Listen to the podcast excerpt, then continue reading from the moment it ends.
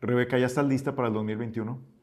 Listísima, claro que sí. ¿Vas a contender por la alcaldía de San Pedro? Lo estoy considerando, tengo varias propuestas y no he tomado la decisión, pero estoy pensándola muy seriamente. ¿Por qué partido vas? ¿Vas por Morena, como se ha rumorado? Eh, ¿Tatiana te recomendó? No, insisto, tengo tres propuestas y por respeto a que no he tomado la decisión, no voy a ventanearlas. Sin embargo, pues en el momento que tome la decisión, sabrán. Tres propuestas, estamos hablando de tres partidos. Es correcto, es correcto. Dame cinco razones por las que te gustaría ser alcalde, alcaldesa de San Pedro. Amo servir. Es lo que he hecho durante toda mi vida, a sueldo y sin sueldo. Mis padres fueron dos personas sumamente generosas que sirvieron siempre a la comunidad en todos los ámbitos, no solamente en el político. Y pues eso, como vulgarmente se dice, lo mamé. Entonces amo el servicio, esa es la primera razón. En segundo lugar, porque dediqué gran parte de mi vida, tengo 38 años de vivir en San Pedro y en mis 38 años he recorrido el municipio. Lo conozco como, como la palma de mi mano y conozco los problemas perfectamente. Conozco a la gente, conozco todos los sectores, todas las colonias. Entonces creo que estoy preparada, estoy lista para, pues, para ser alcaldesa por segunda ocasión, porque en realidad ya fui alcaldesa sustituta. Eh, además, porque creo que hay muchas áreas de oportunidad todavía en el municipio, hay que poner orden en muchas áreas y por lo tanto pues quiero poner orden y además quiero también demostrar que es posible eh, ser cero tolerante a la corrupción. En San Pedro aún tenemos dueños en algunas secretarías que son propiedad de gente porque se paga, porque se corrompe, porque se tranza y, yo creo que, hay que poner un alto a ese tipo de cosas. ¿Y las otras dos? Pues te dije, porque conozco el municipio, porque amo el servicio, porque este, conozco a, su gente, porque conozco los problemas, porque, este, pues porque hay que poner orden, porque hay que poner orden y porque quiero este, demostrar que, que se puede contener la corrupción. ¿Por qué tú y no alguien más? ¿Qué, ¿Qué, te hace diferente? ¿Qué te distingue? Pues algo que yo creo que pocos pueden decir, que soy incorruptible. ¿Quieres sacarte la espina de 2018? No, fíjate, yo creo que en la vida se gana y se pierde, y yo he ganado y he perdido en muchas ocasiones. Y en esta, pues en el 2018, pues me tocó la mala suerte por muchos motivos de, perder, pero en esta ocasión creo que, que pues que, que, puedo volverme a poner al servicio y que la gente decida. En 2018 Rebeca perdió, Mauricio perdió o Miguel ganó. En 2018 fueron muchos factores por los cuales hubo derrota para el PAN y yo encabezando esa fórmula. ¿Cuáles fueron esos motivos? Pues en primer lugar, el exceso de confianza de mi parte. Yo tenía 35 puntos arriba en la encuesta, en casi todas las encuestas, y era casi imposible que perdiera. Tres días antes de la elección estaba 13 puntos arriba. Obviamente no tomamos en cuenta quizás los votos eh, de los indecisos, que eran arriba del 26%, y eso pues hicieron una diferencia. En segundo lugar, la vieja cúpula traicionó al partido. Se fue con Miguel Treviño y se fue con Margarita Zavala a nivel federal. Es decir, hubo una lucha de poder por la alcaldía entre el viejo PAN y el nuevo PAN. ¿Qué otro factor influyó? que mi equipo de campaña se tiró a la maca y no cumplió con su trabajo. El día de la elección, ese día teníamos nosotros detectados 20 mil votos en el sector poniente y solamente votaron 12.900 personas. Ellos me, argumentaban que había sido la votación más copiosa en el poniente y eso no es cierto. Yo eh, tengo el historial de elecciones en el poniente y la más copiosa fue en el 2012, que incluso yo fui candidata y que tuve la votación más copiosa, 51.069 votos para la, para la elección de, diputada local. Y eh, este, 14.000 votos tuvimos en el sector poniente en el, en el 2012. Entonces se tiraron a la maca, no cumplieron con la cuota. Las visitas del sector residencial fueron a modo, es decir, con puros amigos, no fueron visitas estratégicas. El PAN además le dio la espalda a su candidata. Cuando el, tema jurídico de la impugnación se desistieron sin mi consentimiento y ya teníamos la resolución para anular la elección del alcalde por actos anticipados de campaña. Además, hubo un momento en la campaña en que nosotros teníamos ya eh, la posibilidad de haber bajado a Miguel Treviño de la contienda por violaciones reiteradas a la ley y mi equipo dijo que no, dijo que no era conveniente. Y, este, y vuelvo a decir, en mi caso, ¿Cuál fue mi error? Exceso de confianza porque me dediqué a ser candidata y entregué al equipo de campaña la campaña. Entonces, todos esos factores fueron los que orillaron a que el PAN perdiera y yo pues encabezando la, la contienda. Entonces, ¿quién perdió?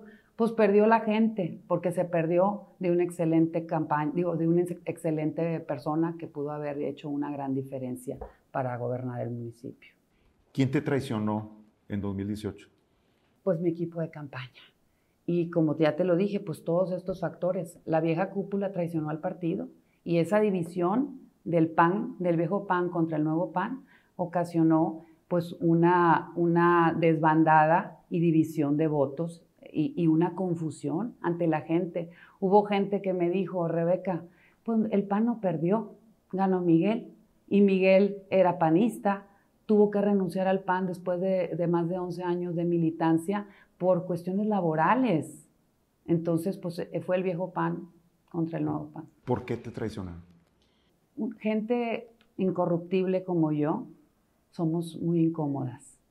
Eh, yo estuve diciendo a los cuatro vientos que no iba, iba a ser cero, tolerante a la corrupción y eh, cuando yo expresaba eso y decía que no me iba a tocar el corazón para meter a nadie a la cárcel, aunque fuera de mi equipo, si había actos de corrupción, yo creo que, dijeron, bueno, si esta señora no nos va a dejar hacer negocio, pues mejor que pierda, ¿verdad? Entonces, pues les fui incómoda, les fui, este, eh, pues incómoda y por eso perdí. ¿Hay nombres de, de quienes te traicionaron? Por supuesto, acuérdate que tengo una demanda ante el Comité Ejecutivo Nacional para pidiendo expresamente la expulsión de Raúl Gracia, de Américo Ferrara, de este, Luis Usarrey, de este, Adrián Villarreal y de, eh, no recuerdo si Américo Ferrara o, Roberto Martínez, pero son cinco personas que, de las cuales yo pedí su expulsión precisamente porque fueron eh, Alibaba y los 40 ladrones aliados para empinar al pan, que, es el modus operandi de esa cofradía. Acuérdate que lo han hecho en las elecciones de Monterrey, en las elecciones para gobernador, en las múltiples ocasiones que Felipe ha, contendido y que ha perdido. Lo han dejado tirado, al igual que dejaron tirado a Pedro Garza, eh, ahora en las impugnaciones. Y como a mí, la impugnación yo la presenté con mi abogado, ellos no me ayudaron y cuando vieron que ya estaba la resolución para anular la elección de San Pedro, se metieron y se desistieron sin mi consentimiento y fueron afuera del tribunal a manifestarse para decir que estaban del lado de la gente, que porque la gente había votado por Miguel y no por el PAN, que eso es cierto. Sin embargo, no podemos avalar las violaciones reiteradas a la ley que hizo el actual alcalde y que yo lo único que estaba buscando era precisamente restablecer el Estado de Derecho. ¿Cuáles fueron esas violaciones? Acuérdate, múltiples actos anticipados de campaña, actos anticipados de campaña antes de la elección, cuando decía que no era rana o era sapo, ya ni me acuerdo cuál era su lema. Este, eh, luego eh, violaciones durante, durante la campaña y después del último día también que podía hacer campaña, él anduvo haciendo campaña en el poniente. Entonces fue antes de, en, en la precampaña hubo actos anticipados y después del último día de poder hacer campaña hizo también actos de campaña. Rebeca, ¿cuál es el estatus de las denuncias presentadas contra tus excompañeros del de equipo dentro del PAN? Ya gané eh, la última instancia, eh, el tribunal le ordenó al PAN Nacional que resolviera el fondo y que se dejara de hacer tonto. Y eh, eso quiere decir que analice la posibilidad de, expulsar a todas estas personas que te mencioné por haber violado los estatutos y todo lo que, lo que hicieron. ¿Qué tan duro te pegó perder? Pues como cualquier pérdida. Perder en la vida, en, todo, en cualquier ámbito, es un, es un duelo. Así como cuando pierdes a una persona, yo perdí a mi madre también antes de la campaña y fui a enterrarla y regresé a hacer campaña. O sea, yo perdí a mi madre en la campaña y perdí una elección y eso es un duelo. ¿Cómo me dolió? Pues un friego, como duele perder a un ser querido. Y a mí me pasaron las dos cosas. ¿Y qué hice? Pues me levanté como te levantas en la vida. En la vida no te puedes quedar tirada en el piso porque hayas perdido. Te levantas y sigues adelante. ¿Ya lo superaste? ¿Sientes que ya lo superaste? Sí, claro que sí. Y estoy muy agradecida por esa experiencia, honestamente. ¿En qué crees que harías mejor papel que Miguel Treviño? Pues mira, número uno, Miguel Treviño tiene un desmadre en el municipio. ¿Sí? ¿Por qué? Pues porque tiene todo el municipio eh, abierto, como que hubiera caído la bomba de Hiroshima. Al mismo tiempo, eso quiere decir que está pagando favores políticos. Entonces, eh, aparte, mintió para ganar, dijo que iba a quitar los museos y negoció con Mauricio, dijo que iba a escuchar a la gente y no le ha escuchado, eh, este, está remodelando el Parque de Bosques del Valle cuando nadie le pidió que lo remodelara y que hiciera un, teatro al aire libre y que quisiera concesionar los parques. Entonces, ¿qué haría diferente de él? No tener el desmadre que tiene y escuchar a la gente. Tan sencillo como eso y además no no, no ser opaco como lo está haciendo él en el caso de tener sobreprecios en la compra de sus despensas para las entregas del COVID, como comprar a sobreprecio las cámaras eh, de vigilancia, como comprar las, patrullas caras que ha comprado, eh, un astajo que, para, patrullar el municipio. Eh, no se necesitan patrullas caras. Entonces, pues simplemente, además, dijo que iba a reducir la, nómina y la, la, incrementó en un 35%. Dijo, eh, le dejaron más de mil millones de pesos en, en, las arcas del municipio y pidió una línea de crédito por más de 400 millones de pesos. Entonces, pues simplemente no haría lo que él está haciendo, que es oídos sordos. ¿En qué crees que harías mejor papel que Mauricio? En escuchar a la gente, porque Mauricio también es caprichoso y Mauricio por sus caprichos desoyó a la gente y quiso poner museos en todo el municipio cuando la gente no quería eso. Puso también el camellón de Bosques del Valle, perdón, de Lomas del Valle, que la gente también se enojó y por eso eh, lo, quitó, lo quitó Miguel. Entonces, pues simplemente lo que haría diferente de todos es escuchar a la gente. ¿Cómo, cómo lograrías ganar sin toda la estructura de un partido como el PAN o incluso de los llamados independientes? Pues mira, los independientes por sí mismos no tienen estructura. Miguel Treviño, en su caso, cuando contendió por la alcaldía de San Pedro, pues el Bronco le ayudó, el Bronco operó para que ganara. También el PRI le ayudó para que ganara. Y acuérdate que también hubieron, eh, eh, incluso algunos miembros del PAN le ayudaron para que ganara. Entonces, este, pues, ¿cómo le haría sin estructura? Pues ahorita hay gente que se dedica a operar campañas políticas. O sea que no creo que sea difícil conseguir una estructura. ¿Tu hermano Manuel y tú perdieron una elección? ¿Crees que el apellido ya no te beneficia para competir?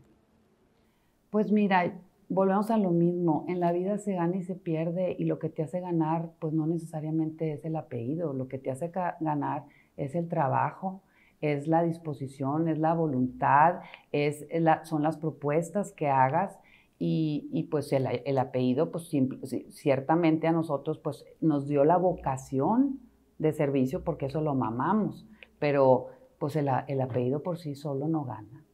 ¿Crees que sí puedes ganar esta vez? Claro que sí, por supuesto. ¿Qué es lo que habría que cambiar en el gobierno de, actual de Miguel Treviño? Primero que todo es no mentir. En segundo lugar, escuchar a la gente porque no la he escuchado. En tercer lugar, transparentar los gastos. En cuarto lugar, pues eh, las finanzas, que eh, además, por ejemplo, el municipio Eh, y cuando, cuando se dice que es el mejor municipio de, México, pues está todo hecho un cochinero. El municipio, las calles sales y están todas agujeradas. Eh, no, no bachean como debe de ser. Yo, yo propuse que, que, iba a hacer un sistema de bacheo diferente. Entonces, pues hay que arreglar las calles, hay que recoger la basura como debe de ser. Los señores que recogen la basura, que merecen todo mi respeto, van pasando recogiendo la basura por las calles y no recogen lo que se les cae de los botes, lo dejan tirando, llevan una estela de basura. Pues es concientizarlos y decirles, tú vives en este municipio o algunos no lo vivirán, pero pues si está recogiendo la basura, no dejes la estela de basura. Entonces, pues lo que se tiene que hacer es poner orden y volvemos a lo mismo, poner orden en desarrollo urbano. Desarrollo urbano es un desmadre también. ¿Y por qué? Oye, ahorita eh, venía leyendo en el periódico, hay denuncias que en desarrollo urbano se dieron permiso, se, se autorizó construcción de casas del TEC sin permiso. Entonces, pues dime si no hay un desmadre en desarrollo urbano, así como lo hay en, servicios públicos porque no bachean bien y no recogen la basura bien y, con todo lo que te dije, ¿verdad? ¿Cuál es la mejor aportación que, que Rebeca Cloutier puede dar a San Pedro? Pues la mejor aportación es entregarme en cuerpo y alma como lo he hecho siempre que he servido y dejar huella, efectivamente poniendo los puntos sobre las IES, no haciéndome de la, vista gorda. Miguel siempre dijo en la campaña, que fue parte también de los motivos por los que perdí, él dijo mentiras con respecto a mi persona y dijo que yo iba a ser un títere de Raúl Gracia y de sus, y, de sus secuaces y que eh, yo era la, fachada perfecta para que hicieran todas sus marranadas los, los, los de la cofradía y en realidad se equivocan, a mí no me conocen. Yo, como te dije, ¿qué me diferencia a mí? Es que soy incorruptible. Y por lo tanto, yo no voy a permitir que en el municipio se sigan haciendo negocios con los permisos de alcohol, no voy a permitir que se sigan haciendo negocios con los permisos de desarrollo urbano, no voy a permitir que se siga haciendo negocio con la Secretaría de Obras Públicas. A mí en la campaña me ofrecieron 10 millones de pesos para comprarme la Secretaría de Obras Públicas y no lo acepté. Entonces, y Miguel Treviño, a toda la gente que, que, me ofreció dinero para, para la obra pública, él les habló para que lo apoyaran a él. Entonces tú dime quién se vendió. Yo no me vendo. Miguel se vendió. Pues está pagando favores. Le, le, aceptó dinero a todos los constructores. Entonces tú dime si se vendió o no. ¿Qué opinas del gobierno del presidente López Obrador? Pienso que es un, es un gobernante legítimo ganó con la mayor votación en la historia, por lo tanto es legítimo. Pienso que tiene buenas intenciones en cuanto a que quiere transformar a México a través del combate a la corrupción.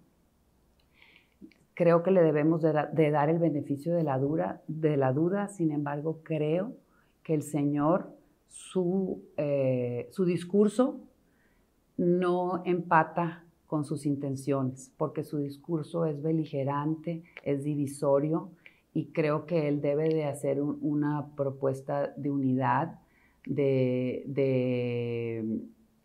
pues de, que todos salgamos juntos adelante y no de dividirnos y de polarizarnos. ¿Qué calificación le pondrías del 1 al 10? 7.5. ¿Crees que deba ser una mujer la siguiente alcaldesa en San Pedro? de acuerdo a las nuevas reglas de equidad? Pues mira, ya ha habido mujeres en San Pedro. Ha habido mujeres, doña Norma, que fue la primera alcaldesa, la señora Madero, que también fue la segunda alcaldesa, y yo fui también alcaldesa sustituta. Sin embargo, fíjate, lo que en una ocasión eh, pues distinguió a San Pedro de que hubiera eh, paridad en, los gobiernos, a mí me costó en la campaña. El hecho de ser mujer me restó porque la gente decía que yo no iba a poder con la inseguridad. Entonces yo quiero decirle a la gente que el sexo de una persona no define su capacidad. Por lo tanto, puede ser eh, pues eh, el alcalde un hombre o una mujer. Yo creo que San Pedro está listo para que más mujeres lo gobiernen e incluso creo que deben de haber más candidatas mujeres para San Pedro, no solo yo. ¿A quiénes ves como tus posibles competidores a la alcaldía? A Mauricio Fernández, a Miguel Treviño y a tu servidora. ¿Qué opinas de Homero Niño de Rivera? No lo veo como alcalde. de Jesús Horacio González? Creo que es un buen muchacho y le falta experiencia. ¿Qué opinas de Marcial Herrera? Aprecio mucho a su hermano Enrique y a su, a su cuñada y creo que pues él no está este, ahorita listo para ser alcalde. ¿Tu opinión sobre Mauricio Fernández? Creo que fue muy buen alcalde la primera ocasión y ahorita está listo para jubilarse. ¿Qué opinas de Miguel Treviño? Miguel Treviño creo que es un perfecto violador de la ley y un farsante, porque como ya te lo dije, mintió y engañó a la gente para ganar y ha seguido mintiendo a lo largo de toda su administración. ¿Qué mensaje quieres darle a los sanpetrinos? Pues mira, en primer lugar les quisiera decir a los sanpetrinos que no se vayan por la con la finta, que no se dejen engañar por la retórica, por la elocuencia, por la narrativa, y como lo dije anteriormente, que el sexo no define la capacidad de ningún, de ningún gobernante y que se fijen en la trayectoria de las personas, de, su trayectoria de vida y no en los partidos políticos. Ahorita la, la actualidad demanda que veamos a las personas y no, insisto, a los partidos políticos y que me den su voto de confianza. Yo no los voy a defraudar, yo no miento, yo no robo, yo no eh, transgredo ni mis principios ni mis valores y tengo la capacidad, la voluntad, el tiempo, la pasión por servir, porque es lo que he hecho y es lo que mamé en mi casa y es lo que quiero poner a tu disposición, San Petrino. Confía en mí.